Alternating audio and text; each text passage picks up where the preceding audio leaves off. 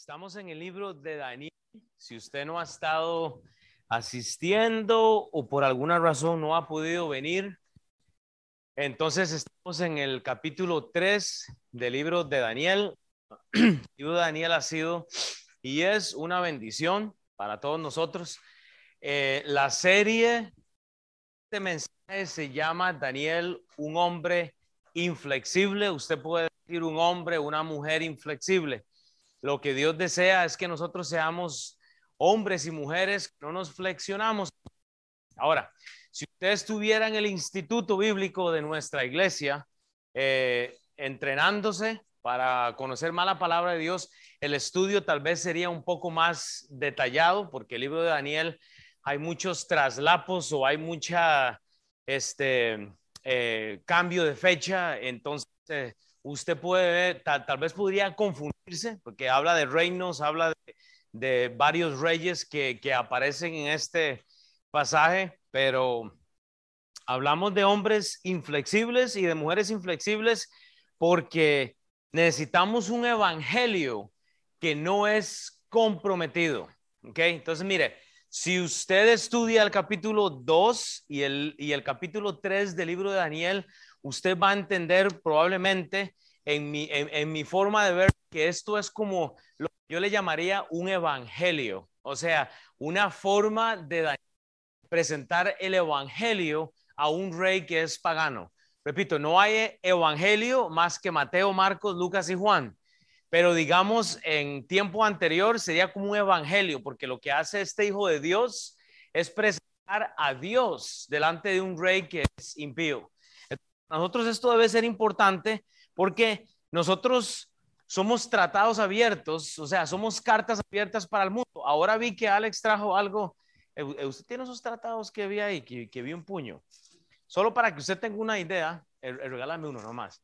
Solo para que usted tenga una idea, lo que el libro de Daniel significa es equivalente al que usted tomara una invitación de estas que tiene evangelio atrás para alguien que no conoce evangelio, o sea, alguien que no es salvo, que no entiende el evangelio y que usted invite a una persona y le diga, hey, mira, esta es mi iglesia, puede llamarnos, puede visitarnos. Entonces, lo que Daniel está haciendo en el capítulo 2 y 3 es presentando un evangelio. Ahora, el tema para hoy entonces es un evangelio no comprometido, porque hermanos, cuando usted compromete su, su agenda y lo que Dios le ha dado a usted, entonces usted tiene un evangelio que está comprometido al mundo.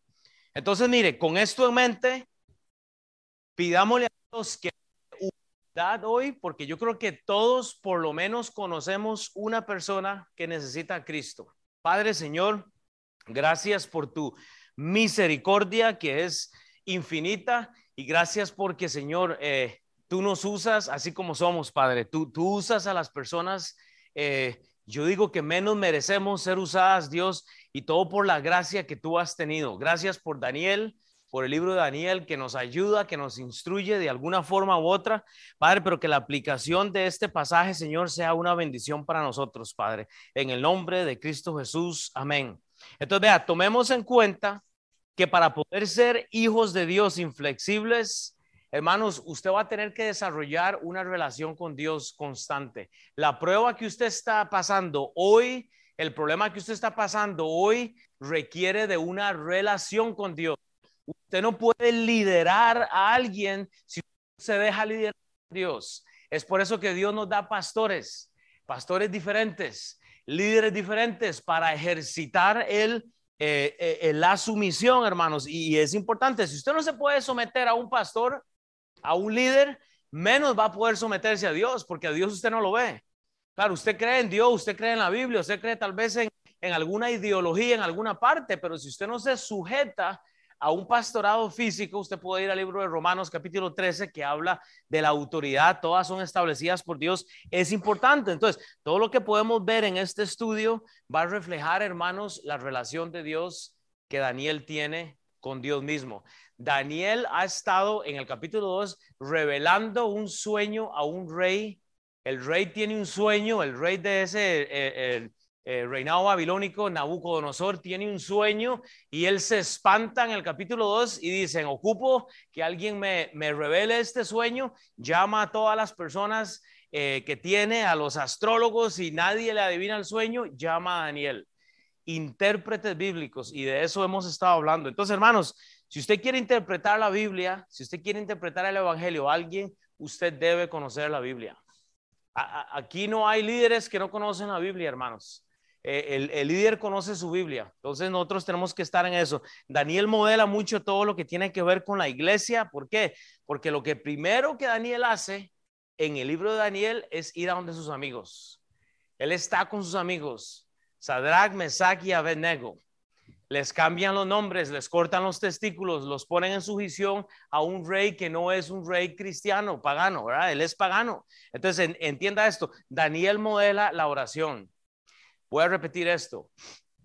En esta iglesia nos reunimos los domingos en español a las 10 y 30. Usted puede llegar a las 9 de la mañana, pero los martes a las 7 pm tenemos oración.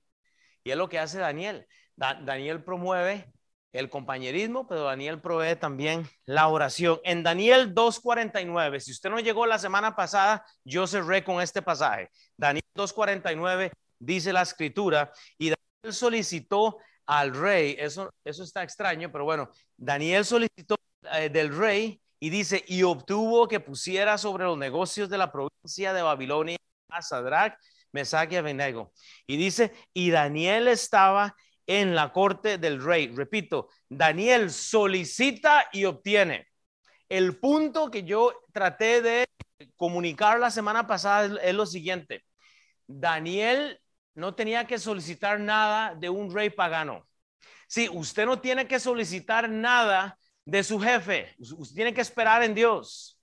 No digo que la Biblia habla exactamente de que este evento que hizo Daniel en solicitarle al rey fue, bueno o malo, es mi especulación. Yo, yo siento que a partir del capítulo 2, si usted lee solo literalmente, usted va a ver que hay mucha tribulación en la vida de Daniel. Pero bueno, eh, usted puede leerlo, usted puede hacer su tarea, yo hice la mía, yo tengo notas y, bueno, gloria a Dios, pero vea, el asunto de este sueño que el rey Nabucodonosor tuvo es esta frase, y esta frase que usted va a ver acá es lo que cambia absolutamente todo.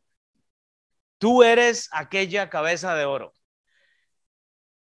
Joel, oh, tú eres la cabeza de oro. Joel, tú eres tan bueno eh, predicando. Y se le sube la cabeza. Sí, cuando Daniel interpreta el sueño, esta frase para mí personalmente cambia la, ideología de todo este pasaje, porque cuando Daniel le dice al rey, rey, tú eres aquella cabeza, ese, es equivalente como que yo digo, José, tú eres tan inteligente y ya se nos sube la cabeza. Ese es el síndrome de los seres humanos ay Mauricio, tú traduces también todo el material del discipulado 2 para que nosotros, y ya andamos, soy traductor. Ay, pastor, es que usted predica, ay, pastor, es que usted predica tan bonito y ya no se la creo a nadie. Me explico. Así como Alex está, está haciendo una dieta, dice, y, me llamó ayer en la noche y me dice, papá, apenas saque el CISPAC, voy a venir sin camisa, me dice. Yo, no, es una Solo quería que se riera un momento. Que todos estamos luchando con el peso, ¿verdad? ¿Cómo nos cuesta? O sea, híjole, pero estamos, eh, estamos esperando a, adelgazar un poquito para sacar el músculo, ¿verdad? O sea, ya nos compramos la ropa más tallada así para que se vea. Pero hermanos, el punto en el capítulo 2 es que Daniel, cuando le traduce el sueño a Nabucodonosor, dice, hey Carlos Vives, hey Nabucodonosor, tú eras aquella cabeza de oro. Entonces, ok, e, entonces Daniel como hijo de Dios le traduce esto al porque eso era lo que significa. Pero entiende una cosa, del capítulo 2 al capítulo 3 hay aproximadamente de 20 a 25 años. 20 a 25 años que el rey ha estado maquinando con esta frase, yo era la cabeza de oro, yo era la cabeza de oro, un reggaetón, una salsa, una bachata, yo no sé qué se hizo el rey, pero el rey está maquinando. Lo que dijo Daniel es que yo era la cabeza de oro en la estatua. ¿Sabe qué es lo que crea esto? Un ego. Hermanos, hay que tener cuidado porque las amistades que nosotros tenemos usualmente son del 90%. Y yo he predicado esto anteriormente. Las amistades del 90% son muy bonitas. Qué lindo se viste, qué lindos anteojos, que es que el pelo, que la colonia, que la gente que nos dice lo bonito. Pero cuando alguien nos dice, hermano, Ale, Ale, yo creo que eso está incorrecto. La forma que me hablaste, incorrecto. No nos gusta. 90%. Y si queremos ser bíblicos y traductores bíblicos, tenemos que ser amigos del 10%. Por eso las iglesias están vacías. Por eso la gente no aguanta la presión de la iglesia, porque es difícil. En Daniel 2.38, esa fue la dirección que tomó el rey. Tú eres aquella cabeza. Cuando en Daniel 2.38 dice Daniel al rey que él era la cabeza, el rey está viendo toda la, la, la, belleza de Babilonia, la está comparando con Egipto, está pensando en todo y él quiere su propia entonces estatua de oro. Entonces vea lo que pasa para entrar en materia. Hoy lo que vamos a hacer es leer todo el capítulo 3 y le voy a dar un par de palomitas de maíz como para que apunten, ojalá que, que apunten, que tomen notas, pero dice en el versículo 1 de Daniel 3, el rey Nabucodonosor hizo una estatua de oro cuya altura era de 70 codos y anchura de 6 codos. La levantó en el campo de Dura, en la provincia de Babilonia, y envió el rey Nabucodonosor a que se reuniesen los sátrapas, los magistrados, los capitanes, oidores, tesoreros, consejeros, jueces y todos los gobernantes de las provincias para que viniesen a la dedicación de la estatua que el rey Nabucodonosor había levantado. Fueron pues reunidos los sátrapas, magistrados, capitanes, oidores, tesoreros, consejeros, jueces y todos los gobernadores de las provincias a la dedicación de la estatua que el rey Nabucodonosor había levantado y estaba en pie delante de la estatua que había levantado el rey Nabucodonosor. Entonces, vea, solo para que usted entienda esto, unas frases. Puede ser que ha pasado todo este tiempo de 20 años del capítulo 2 al 3 para que el orgullo de este rey llegue al punto a querer una estatua de él misma. Entonces piense esto, ¿cuánto pasa desde que a vos te dicen algo lindo hasta que tú ejecutas tu propia voluntad? Porque nos gusta que nos digan las cosas bonitas. Pero lo que sucede es que el rey no puede olvidar la parte del sueño en el que es la cabeza de oro. ¿Cómo nos cuesta olvidar cuando nos dicen algo bonito? ¿Cómo nos cuesta olvidar cuando sabemos que tenemos algo bueno? Es que yo tengo, eh, bueno, yo no puedo decir eso, pero digamos que yo fui al colegio. Es que yo tengo 70 años de educación, eh, lo que sea es que yo tengo eh, tanto dinero, es que yo tengo, ¿verdad? Y la cabeza de oro se nos exalta, hermanos. Esa conversación quítela de sus labios, porque eso no edifica absolutamente a nadie. O sea, eso no edifica a nadie. Pensemos cuando nos gusta que nos alaben, hermanos, que nos distingan, eso es un problema. Repito, es por eso que en las iglesias el liderazgo escasea, porque queremos la recono dígame, lo, estaba probando, el reconocimiento. Es una palabra nueva, brother, es una palabra nueva. Pero queremos, pero ¿sabes qué? Lo que queremos es que nos reconozcan. fácil. O sea, eh, eh, o sea, muchos de ustedes acá tienen un negocio. Quieren que sus negocios sean prósperos, que los reconozcan porque es bueno.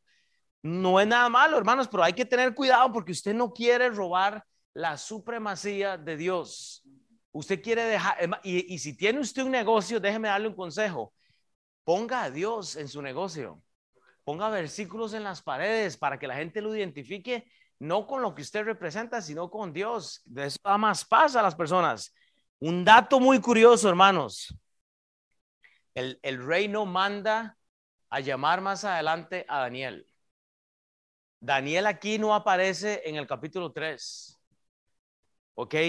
Él, él no va a aparecer, eh, o sea, el, el, rey Nabucodonosor llama magistrados, gobernantes, oidores. ¿Usted ha escuchado de un oidor? O sea, como que yo contrate a Marina de Marina, usted va a ser mi oidor a partir de ahora. Entonces yo, yo le chequeo, hey, es que yo escuché esto, y ella me dice, no, escuchando mal, o sea, un oidor, o sea, o sea, imagínese, y no aparece el nombre de Daniel. La gente que Daniel andaba en un viaje misionero, puede ser que Daniel estaba eh, enfermo, porque todos los seres humanos se enferman, puede ser que Daniel estaba eh, con un derecho de, amnistía, porque como estaba delante del rey y ya el rey sabía que Daniel era Daniel, lo manda seguro lejos para que haga algo, porque él sabe que va a tener oposición cuando levanta esta estatua. ¿Qué hizo Daniel en el capítulo 2? Le predica un evangelio al rey, traduciendo el sueño que el rey tuvo. Ezequiel 16, 17. Tomaste a sí mismo, iglesia hispana, clase hispana de MBT, tus hermosas alhajas de oro y de plata que yo te había dado y te hiciste imágenes de hombre y fornicaste con ella. O sea, en otras palabras, nos, nos dijo rameras y rameros. O sea, Ernesto, lo que Dios te dio, lo de oro, las alhajas, la, vos lo usaste para literalmente corromper. Carro que tú tienes, la casa que tú tienes, la usas para ti mismo, pero no la usas para darle gloria a Dios es tan interesante. Yo siempre veo lo que la gente hace con las casas. Y, yo le digo, hermano, si, si su casa no es una casa abierta para el Evangelio, usted tiene un problema, porque usted usa el síndrome de Ezequiel 16, 17 y es hacerse sus imágenes, su, su, su mundo personal donde nadie puede entrar. Y sabe que lo más triste es que si mi casa fuera más grande, es que si mi casa fuera más chiquitita, es que si estuviera más limpia, es que si estuviera más sucia, es que si mi yarda fuera de este tamaño, es que, o sea, y empezamos a ponerle excusas al evangelio. Y usted compromete el evangelio porque no usa lo que Dios le dio. Yo, digo esto, vea, el hermano Ale perdió una de sus piernitas eh, hace tiempo y ¿Cuánto tiene usted otra, hermano? Ya, ya estar viniendo aquí en invierno, en el, en el otoño, en la primavera, este hombre no ha faltado. Eh, ni una, eh, llega más temprano que todos ustedes. Menos yo, porque yo soy el pastor, digamos. Pero hermanos, es interesante, vea hermanos, es interesante, o sea, eh, o sea, es interesante ver el cuadro de este rey porque ¿sabe qué es lo que está haciendo el rey? Vea, lo que geográficamente lo que el rey está haciendo era, estaba haciendo viajes misioneros de Babilonia a Egipto, de Babilonia a Egipto. Estudie toda la historia. Yo tengo notas hasta por las orejas, pero hermanos, ¿sabe, ¿sabe qué es lo que pasa eso? Nos gusta ir al mundo, a la iglesia, al mundo. Eso es lo que predica el pastor Sam hoy. Queremos los pies en los dos lados y no podemos. No podemos. Ya el, ya el capítulo 2 le había dado afirmación al corazón de Nabucodonosor. ¿Sabe qué es lo que pasa? Que Nabucodonosor está de derecha a izquierda, de Egipto a Babilonia. ¿Qué había en Egipto? Pirámides, monumentos, oro. ¿Sabe qué lo que quiere Nabucodonosor? Replicar lo que estaba pasando en, en Irak en este momento.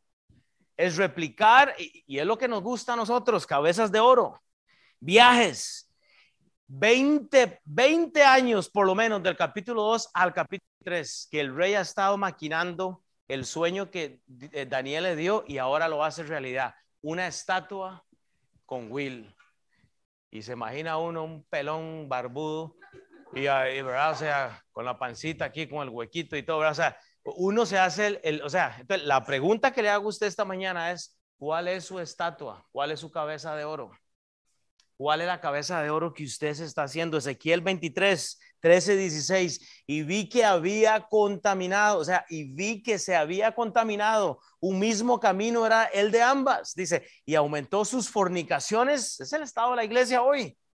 Está hablando de Israel acá, el profeta Ezequiel, pero dice, pues cuando vio hombres pintados en la pared, oiga, pintados en la pared, imágenes de caldeos pintadas de color, ceñidos por sus lomos con talabares y tiaras de colores en su cabeza, teniendo todos ellos apariencia de capitanes. Vea la idolatría a la manera de los hombres de Babilonia, de Caldea, de la tierra de su nacimiento. Se enamoró de ellos a primera vista y les envió mensajeros a la tierra de los caldeos.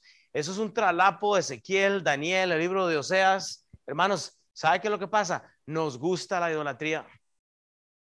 Ay, voy a, voy a, le enciendo la velita al santito. Le, le, en Argentina estaba hablando con el misionero este Cody, la iglesia de Diego Armando Maradona. O sea, es ridículo. Y lo curioso es que todos se mueren. Y, ¿Cómo? El mágico. Sí.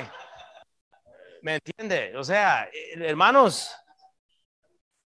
yo me quedo con Romanos 8:28, pero a los que sabemos que a los que aman a Dios, todas las cosas les ayudan a bien. Esto es a los que conforme a su propósito son llamados. Hermanos, si usted ama a Dios y aborrece la idolatría, usted está en un lugar mejor. Si usted aborrece lo que, lo que el mundo le ofrece a usted, usted está en un lugar mejor. No sea la cabeza de oro del sueño suyo. Es que venía a Estados Unidos para el sueño americano. Y lo he dicho siempre, pero trabajas tanto acá del sueño americano que no puedes venir a la iglesia porque estás tan cansado del sueño americano que no te da tiempo para venir a la iglesia. Es que vine a este país para, para, para mandar dinero a mi familia. Vine es que vine a este país para tener el carrito que nunca pude. Vine a este país para tener la casa que nunca tuve. ¿Y qué haces? Castigas a Dios con tu tiempo y sacrificas el tiempo de Dios y te lo das al mundo y haces un pacto con el mundo. Hermanos, un evangelio no comprometido requiere de cristianos comprometidos con Dios. Punto. Y o sea, hermanos, el ascenso de Daniel, cuando Daniel es ascendido en el capítulo 2, allá al final en el 49, hermanos, trae responsabilidades. Cuando Daniel le dice al rey, hey, póngame a mí y a mis amigos, ¿sabe qué hizo Daniel? se comprometió. Y mi posición, la teología no respeta esto, pero mi posición es que él compromete su posición ahora a un rey pagano. Daniel no tenía que tomar esta posición, pero él lo hace. Y, y, yo repito, lea todos los 12 capítulos del libro de Daniel. Usted sabe que algo pasa después del capítulo 2. Daniel es expuesto a cosas que no tenían que haber pasado, en mi opinión es, simplemente muy interesante. ¿Sabe qué es lo que pasa, hermanos? Que nos gusta el reconocimiento, nos gusta las cabecitas de oro. Hermanos, mi, especulación, y, como le digo, no puedo ser dogmático o, o, digamos, este, fiel en lo que le estoy diciendo, esto es lo que es, porque la Biblia no habla de esto, pero yo veo un compromiso cuando Daniel le pide el ascenso al rey. ¿Sabe qué? Deje que Dios haga el ascenso en su vida. No se lo pida al rey, deje que Dios lo haga. Yo no estoy diciendo que Daniel no tenía que ser el líder de, lo que estaba pasando allá en el castillo. Digo que él lo pidió. ¿Sabe qué es lo que pasa? Las asociaciones con el mundo comprometen el evangelio, hermanos. Proverbios 29, 12. Uy, esto es un honrón. Si un gobernante atiende la palabra mentirosa, todos sus servidores serán impíos. Si un padre de familia está en idolatría, en fornicación, en adulterio, si un padre de familia está metido con las cosas del mundo, sus hijos literalmente son servidores impíos, quiera usted o no quiera. Pero el problema es que este mensaje sería eliminado de alguna otra iglesia porque seguro no me dejarían enseñar. ¿Saben por qué? Porque lo que la gente quiere predicar son los tres pasos para la vida buena. Hermanos, si un gobernante atiende la palabra mentirosa, todos, la Biblia no dice algunos servidores.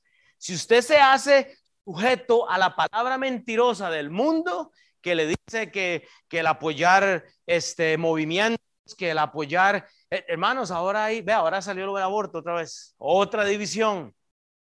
Hermanos, yo soy bíblico. Yo no me uno a movimientos. Tengo mi opinión en algunas cosas.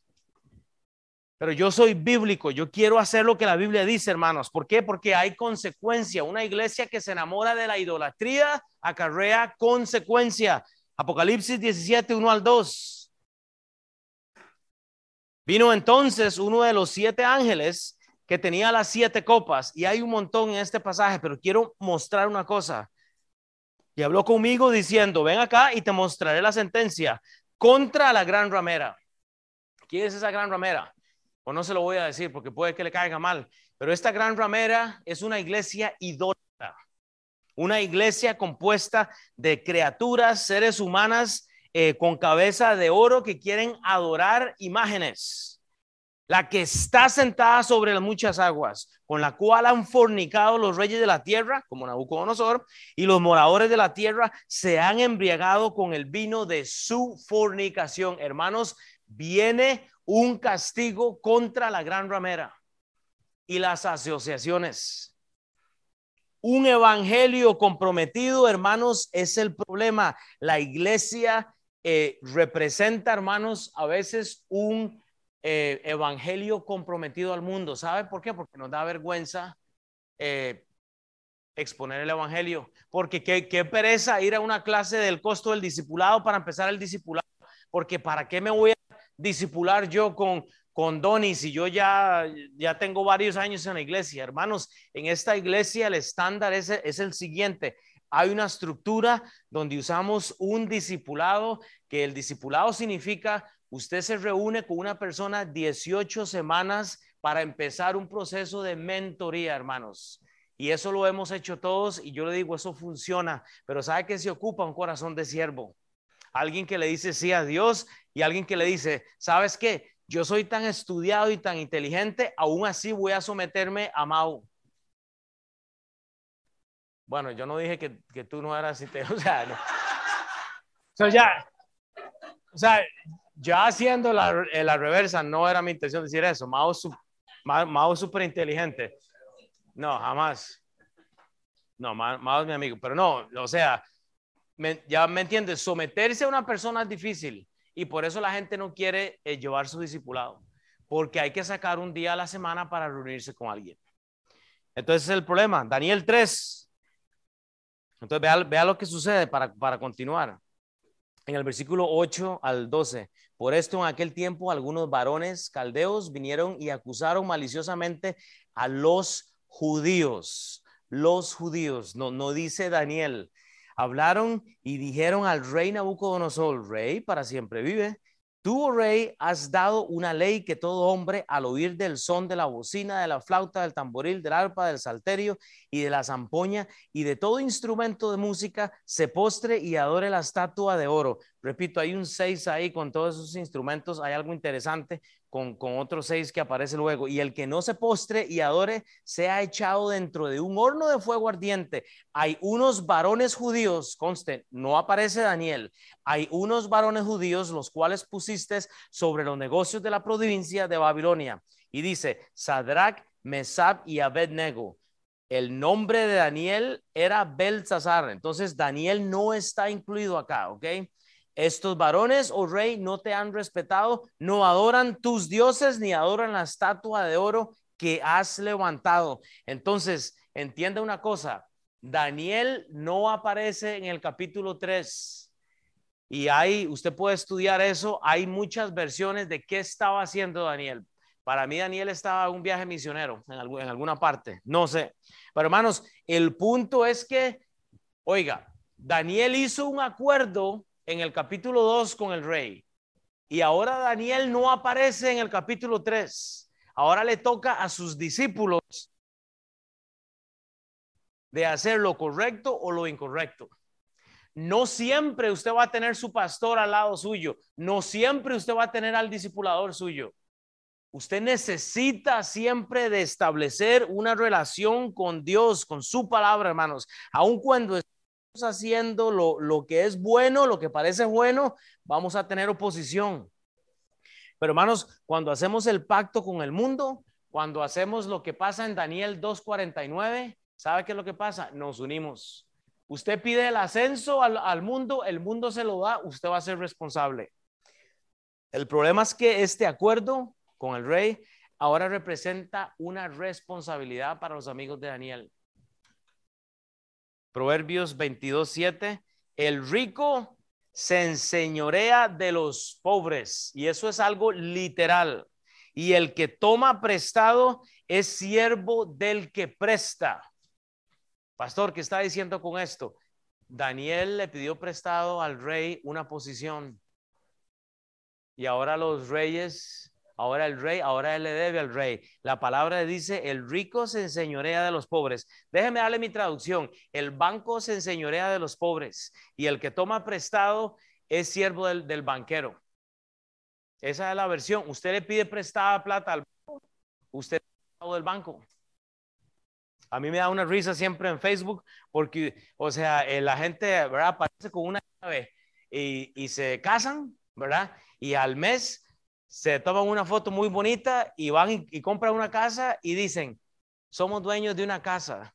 Y yo, no, usted es dueño de una deuda. Usted tiene que pagar la casa ahora. La casa no es suya hasta que los 30 años terminan. Hay que, y, y, y salen con la llave así en mano. Y, y, se toman fotos. No, usted es dueño de una deuda, hermano y hermana. El banco que al que usted tomó prestado, ahora es presa suya. Usted le debe 30 años a este banco. Ay, es que el pastor está predicando de que hay que pedir plata al banco. No, yo no estoy diciendo eso. Yo, yo lo, o sea, todos pedimos, es el extremo. E, es cuando usted llega al extremo, debe el carro, debe la casa, debe, las tenis, ¿me? Todo lo debe. Hay, hay que tener un balance, hermanos. El maneja y hay que hacerlo correctamente. No estoy diciendo que no compre una casa, no estoy diciendo que, pero digo, cuando usted tomó esa foto ese día y dijo dueño de una casa, la traducción correcta es dueño de una deuda. E, eso es todo. Usted no, no es dueño de nada hasta que usted no la pague. Mateo 6, 24. Ninguno puede servir a dos señores porque aborrecerá al banco o, a, o amará a Dios o estimará a uno y menospreciará al otro. No puede servir a Dios en las riquezas. Punto. O sea, así de simple es. Cuesta mucho, hermanos. Cuesta mucho. Pero sigamos leyendo porque eh, Daniel no está en la historia. Versículo 13 de Daniel 13. Entonces Nabucodonosor dijo con ira y enojo que trajeren a Sadrach, Mesach y Abednego. Repito, Daniel no está. El nombre de Daniel ya lo habían cambiado a Belsasar. Vaya y lea el capítulo 2 de Daniel. Daniel no aparece. Así que cuando usted vaya a una iglesia y le pongan a, a, a Daniel un horno de fuego, eso es una mala versión de la Biblia, seguro. Daniel no estuvo en este horno de fuego en el capítulo 2. No estaba, Daniel no estaba quemándose, como la gente dice. No es así. Lea bien la Biblia. El nombre de Daniel aquí no aparece. Habló Nabucodonosor y les dijo, es verdad, es verdad, José, Ernesto y Alex, que vosotros no honráis a mi Dios ni adoráis la estatua de oro que he levantado. Hermano, ponga su nombre ahí. Ahora pues, ¿Estáis dispuestos para que al oír eh, del son de la bocina, de la flauta, del tamboril, del arpa, del salterio, de la zampoña y de todo instrumento de música, os postréis y adoréis la estatua que he hecho? Porque si no adoraréis, en la misma hora seréis echados en medio del horno de fuego ardiendo, que Dios será, dice, y que de Dios será aquel que os libre de mis manos. O sea, no habrá un Dios que los va a librar. O sea, el pacto de Daniel con el rey ahora afecta a sus amigos. Fue lo que predicó Sam hoy. Si usted no estuvo en el servicio de la mañana, Sam estaba hablando de esto de instruir a los hijos. Vea, hermanos, las decisiones suyas, quieran o no quieran, le van a afectar a sus hijos. Usted está comprometiendo a Dios y al Evangelio, usted está comprometiendo a sus hijos. Tristemente, usamos hasta nuestros propios hijos para alejarnos de la iglesia. Dios nos da bendiciones y nos vamos de la iglesia. Porque siempre hay algo más importante, hermano. La parte más interesante, hermanos, es que el rey sabe que Daniel no está ahí. Daniel sabe que, que el rey sabe que Daniel no está en ese momento. El rey ya sabía lo que Daniel podía hacer y lo que él iba a hacer. ¿Sabe qué es lo que quiere Daniel? honrar la ley que él puso, que él mismo no le estaba este, importando. Vea, le dice, el, repito, ellos han sido invitados, ellos, ninguno de estos, ni Daniel, ni los tres amigos, fueron invitados al acto inaugural de la estatua en el capítulo 3. Cuando el rey llama al principio, él llama gobernadores, sátrapas, oidores, no llama a Daniel ni a sus tres amigos. ¿Saben por qué? Porque el rey sabe y el rey teme de Dios. Solo que el Evangelio del capítulo 2 que Daniel le tradujo al rey, lo tiene pensando por el ego, porque le dijo a Daniel que la cabecita era de oro y era el mismo, hermanos. Ahora son traídos para dar cuentas delante del rey, hermanos, y ahora sí, Daniel no está, ¿qué van a hacer? ¿Sabe que hay cosas que nosotros le tenemos que dar cuentas a Dios y que no es necesario. ¿Sabe que hay cosas que nosotros no tenemos que darle cuenta a, a, Dios? No tenemos que. Hay cosas que nosotros no tenemos que hacer esto. Y nos alejamos. ¿Saben por qué? Porque tomamos decisiones que no teníamos que haber tomado como para dar cuentas. Repito, en el capítulo 2, Daniel pide el ascenso. ¿Y ahora qué tiene que hacer Daniel? Dar cuentas de una ley que él mismo no creía. Proverbios, eh, y borré este, eso era Proverbios 22, pero dice como rugido de cachorro de león es la ira del rey y su favor como el rocío sobre la hierba. O sea, hierba. O sea que el mundo o el rey nos quiere dar rocío de favores. El mundo quiere dar a usted favores. Pero ¿sabe qué es lo que pasa? Cuando el mundo se enoja y hay ira, hay entonces un evangelio comprometido, porque ¿sabe qué es lo que quiere? El mundo quiere darle a usted favores para que usted comprometa el evangelio. Eso es lo que Proverbios dice, hermanos, un evangelio comprometido. El rey va a darle ira cuando usted no responda por los favores que Dios le ha dado a usted. Vean sus amigos. Usted va a tener amigos y amigas que no son cristianos, tal vez, que no son hijos de, Dios, y ellos llegan a, un límite. Cuando usted no responde a lo que ellos quieren, se enojan, porque ellos quieren llevarlo a usted al máximo, llevarlo a usted hasta el final. Daniel 3, 16, para ir terminando. Vea lo que hace Sadrach, Mesach y Abednego. Dice, respondieron al rey Nabucodonosor, diciendo, no es necesario que te respondamos sobre este asunto. Bueno, no está Daniel y sus discípulos le responden bien al jefe. He aquí, nuestro Dios a quien servimos puede librarnos del horno de fuego ardiendo y de mano, oh rey, nos librará. Dice, y si no sepas, oh rey, que no serviremos a tus dioses, ni adoraremos, ni tampoco adoraremos la estatua que has levantado.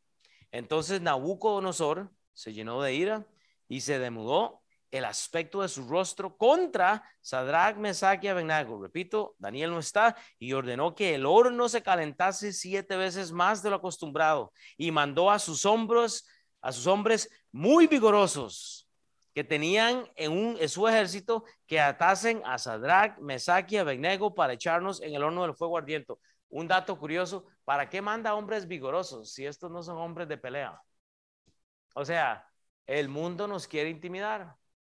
E, e, eso es todo. El mundo nos manda hombres vigorosos que nos intimiden, que nos hagan comprometer el evangelio, hermanos. La actitud que tiene esta gente, hermanos, es simplemente Dios puede librarnos. Vea, hermanos, Gloria a Dios, porque la fe de estos hermanos nos ayudan a aprender a nosotros algo, pero vea, hermanos,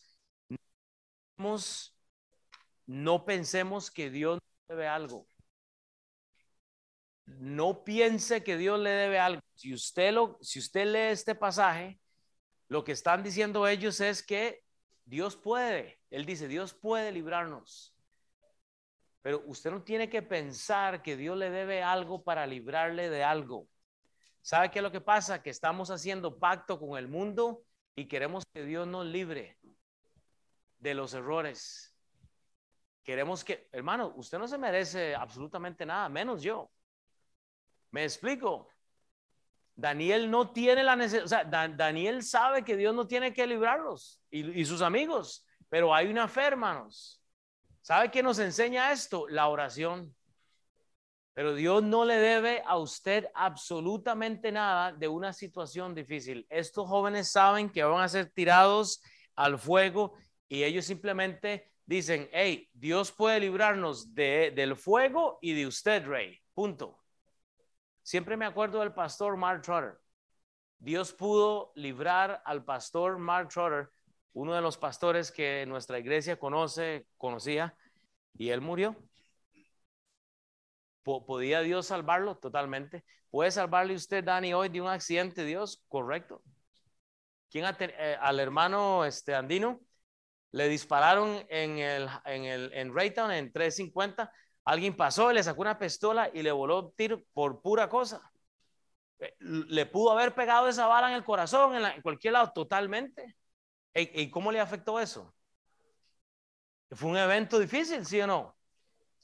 Ahora, totalmente, ¿verdad? O sea, estábamos hablando de esto, hermanos. Bueno, ¿qué sabe usted que al primo de Joel estaba en un lugar y le llegó una bala y, y hasta ahí llegó? ¿Pudo Dios librarlo? Por supuesto. Pero vea el problema de este síndrome. Pues somos cristianos, abusamos de la libertad en Cristo, nos metemos en problemas y creemos que Dios nos debe algo y nos va a librar de algo. Y donde Dios más bien está, a, veces con disciplina, porque no ponemos el corazón en el lugar correcto. Mateo 10, 17, 18, y guardaos de los hombres, porque os entregarán a los concilios. Eso es lo que está pasando con estos jóvenes.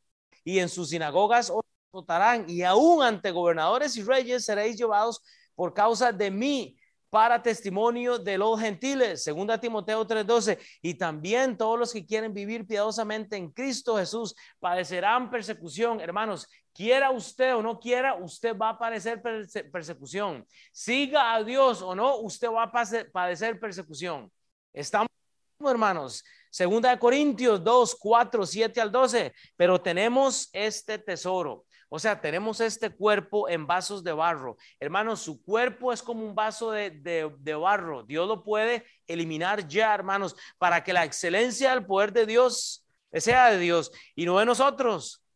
Porque estamos atribulados en todo, mas no angustiados, en apuros, mas no desesperados, perseguidos, mas no desamparados, derribados, pero no destruidos, llevando en el cuerpo siempre por todas las partes la muerte de Jesús para que también la vida de Jesús se manifieste en nuestros cuerpos. Hermanos, usted se enferma porque Cristo quiere manifestarse en su vida. Usted tiene problemas a veces eh, en el trabajo, psicológicos de algo, Dios quiere manifestarse en la vida. Cuando hay muerte en, en su familia, eh, en alguna situación difícil, la muerte, la persona de Cristo se está manifestando en su vida. ¿Por qué? Porque la muerte da vida. Punto. En cinco minutos. Daniel 3, 21 al 25. Entonces estos varones fueron atados con sus mantos, sus calzas, sus turbantes y sus vestidos y fueron echados dentro del horno de fuego ardiente. Y como la orden del rey era apremiante, o sea, no hay para atrás, y lo habían calentado mucho, la llama de fuego mató a aquellos que habían alzado a Sadrach, Mesach y. Y estos tres varones, repito, Daniel no está ahí, Sadrach, Mesach y Abednego, cayeron atados dentro del horno del fuego ardiente. Entonces el rey Nabucodonosor se espantó y se levantó apresuradamente y dio a los de su consejo y dijo a los de su consejo, ¿no echaron a, a tres varones atados dentro del fuego? Ellos respondieron al rey, es verdad, oh rey. Y el rey les dijo, he aquí yo veo cuatro varones sueltos no es Daniel el cuarto. Daniel no está metido en el horno de fuego. Hay que leer cuidadosamente. No veo cuatro varones sueltos que se pasean en medio del fuego sin sufrir ningún daño. Y el aspecto del cuatro es semejante al Hijo de los dioses. Él lo pone en minúscula. Obviamente el rey no quiere ver al Espíritu Santo. Ese ángel representa al Espíritu Santo. Hay hijos de Dios en este momento que saben que el Espíritu Santo los está convenciendo de algo y no quieren poner caso, no quieren hacer caso al llamado. Hay gente que ha visto a Dios manifestado de alguna u otra forma y no está respondiendo, hermanos. Hay gente que Dios le ha dado un ángel a la par que lo guíe, que le ayude y usted lo está negando una y otra y otra vez. Esa cuarta persona en el fuego no es Daniel. No era Daniel, hermanos, es un cuadro del Espíritu Santo, hermanos. Esa apariencia de, de, Dios, ¿verdad? O sea, ahí lo pone el rey como un Dios, pero es, es obvio que el rey está interesado en estos jóvenes. El rey no tenía que estar pendiente de esto, pero el rey está viendo a ver qué va a hacer Dios. El, el rey ya sabía que Dios iba a hacer algo. Entonces vemos como el rey da la orden de, de matarlos, este, los atan, pero el ángel de Dios está ahí, hermanos. Salmo 34, 19. Muchas son las aflicciones del justo. Hermanos, no se extrañe cuando hay aflicción en su vida. Dígale, gloria a Dios. Pero de todas ellas le librará Jehová. Esa es una de las ocho mil promesas que Dios le da a usted. Reclámela, hermano. ¿Sabe por qué? Porque no necesariamente usted tiene que conservar todo lo que usted tiene. Dios puede quitar algunas cosas, pero la Biblia dice, todas ellas le librará Jehová. confíe en Dios nada más. Entréguele su vida a, a Cristo y reclame estas cosas, hermanos. Además, esto no está en sus notas, yo estaba viendo. Hay una si usted va a Isaías 53, habla de la, del sufrimiento de Cristo, pero si usted va de 10 para atrás, 23, no, 33, 23, hay algo importante e, en el libro de Isaías, pero vea, vaya al libro de Isaías 40, eh, es 43, es Isaías 43. Esto no estaba en las notas.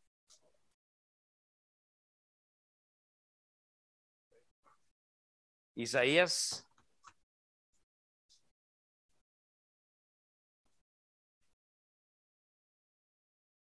Oiga esto. Y, haga eh, una referencia cruzada con Isaías 53, pero usted lo lee luego. Pero en, Isaías 43 dice, es que eh, esto lo está leyendo en, mi devocional el otro día y me pareció interesante en el contexto de Isaías 53, pero dice Isaías 43 del 1 al 3, dice, oiga, ahora, dice, ahora, así dice Jehová, creador tuyo, Alex, creador tuyo, Gerardo, creador tuyo, María, creador tuyo, Dulce. Así dice Jehová, creador tuyo, hermano, oh Jehová y formador tuyo. O sea, él, no te creó, él te, te crea, te, te, forma, o sea, lo que tú tienes. Isaías 43, oh Israel, dice, no temas, porque yo te redimí te puse nombre, mío eres tú. Cuando pases por las aguas, o sea, hermanos, cuando usted, las aguas representan el mundo perdido. Eh, en, la palabra de Dios, cuando usted ve las aguas, eso representa al mundo que te lleva de un lado para otro, pero dice, cuando pases por las aguas, yo estaré contigo, Katia, yo estaré contigo, Nelín, Hillary, Will, José, eh, Álvaro, Alicia, quien sea que sea, hermanos, yo estaré contigo. Cuando pases por el fuego, cuando, no, cuando pases por las aguas, yo estaré contigo. Y si por los ríos no te anegarán, dice, cuando pases por el fuego, los amigos de Daniel, no te quemarás, ni la llama arderá en ti, porque yo, Jehová, Dios tuyo, el Santo de Israel, soy tu salvación, soy su salvador. A Egipto he dado por su rescate, a Etiopía y a Seba por ti. Ahora, no vaya y camine en el fuego. O sea, Dios no va a venir y le va a salvar porque no le eche la culpa al pastor de meterse en el fuego. O sea, no, no me vuelvo luego, me ponen una demanda que el pastor mandó a que la gente camine en el fuego. Pero digo, hermanos, Dios nos da pasajes como estos para ayudarnos a entender que lo que Daniel y sus amigos estaban haciendo, ellos habían escuchado al profeta Isaías, ellos habían escuchado a Ezequiel, ellos habían escuchado de, había algo de Jonás, ya hay un traslapo en lo que es por eso que el libro de Daniel no lo aceptan, porque lo ven como algo irreal, porque son años traslapados por toda la palabra de Dios. Es súper interesante, hermanos, pero nada más piense, hermanos, hay aflicciones para el justo, pero la Biblia dice, de todas ellas te librará Jehová, no como tú quieres tal vez. Tal vez tú quieres que Dios te saque de esta que estás ahorita, pero hermano, pero un momento. Dios o te libra o te libra. Si eso significa que tiene que sacarte de esta tierra, lo va a hacer. Si significa que te va a dejar, lo va a hacer. Pero de que te libra, te libra. Termino con esto. Daniel 3 del 26 al final, que sería el 30. Entonces Nabucodonosor por segunda vez se acerca a la puerta eh, del horno de fuego ardiendo y dijo, Sadrach, Mesach y Abednego, siervos del Dios, en mayúscula, ahora sí, ¿verdad? Altísimo, salid y venid. Entonces Sadrach, Mesach y Abednego salieron de en medio del fuego y se juntaron los sátrapas, los gobernadores, los capitanes, los consejeros del rey, para mirar a estos varones como el fuego no había tenido poder alguno sobre sus cuerpos, ni aún el cabello de sus cabezas se había quemado, sus ropas estaban intactas y ni siquiera el olor del fuego tenían. Entonces Nabucodonosor dijo, y aquí viene el problema, hermanos. Esta es la parte más triste. Bendito sea el Dios de ellos. Por segunda vez. En el capítulo 2, él ya había dicho, y la gente y la teología moderna y los comentarios dicen que el rey está arrepentido Yo no veo eso porque yo lo que leo, lo que mi Biblia dice es que el rey dice literalmente, bendito sea el Dios de ellos, de Sadrach, de Mesach y Abednego, que envió a su ángel y libró a sus que confiaron en él y que no cumplieron el edicto del rey y entregaron sus cuerpos antes de servir y adorar a otros de sus dioses y su Dios. Ya no dije nada. Por lo tanto, Ponga atención porque ahí hice para arriba, para hasta abajo y para el lado.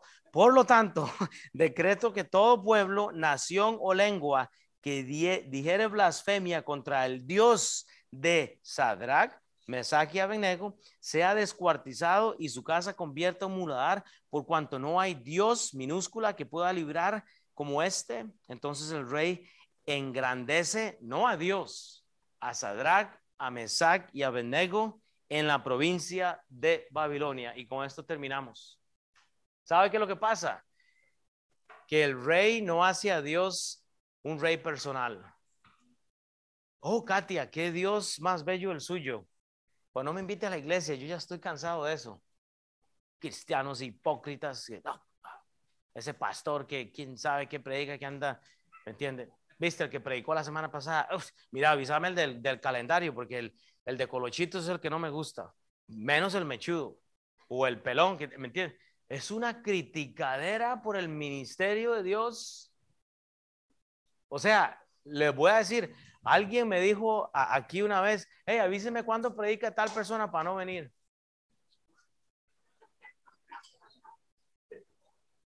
Así es, es triste. Es triste porque cuando la Biblia se abra, cuando la Biblia se abre, yo veo un mensajero de Dios. Eso es todo. Hermanos, Dios tiene toda la gloria, pero no el corazón del rey. El rey engrandece a los hombres, no hace sacrificio a Dios. Ese es el problema, hermanos. El, el capítulo 4, que lo vamos a ver luego, el rey Nabucodonosor, eh, hay un relato de una conversión, hay otro traslapo, no me voy a meter hoy, pero hermanos, o hay otro cambio de tiempo, pero lo que usted quiera eh, eh, notar es que hay un tiempo de años que la, que la teología o los libros no hablan de esto, hermanos. El, el rey está luchando con todo esto, hermanos. Daniel pide un ascenso en un reino mundano, pero se comporta como hijo de Dios. Para mí, lo que hizo Daniel tal vez fue comprometido, pero bueno, a lo último, él y sus amigos se comportan como hijos de Dios. El problema es este, usted no es Daniel. Usted no es Sadrach, Mesach y Abednego. Usted no ha sido rescatado de un fuego aquí como lo fueron ellos. Si es salvo, ya ha sido rescatado de ese fuego. Pero ¿sabe qué es lo que pasa, hermanos? Muchos de nosotros lo que hacemos es comportarnos como el mundo. Es literalmente comportarnos como el mundo en el reino mundano.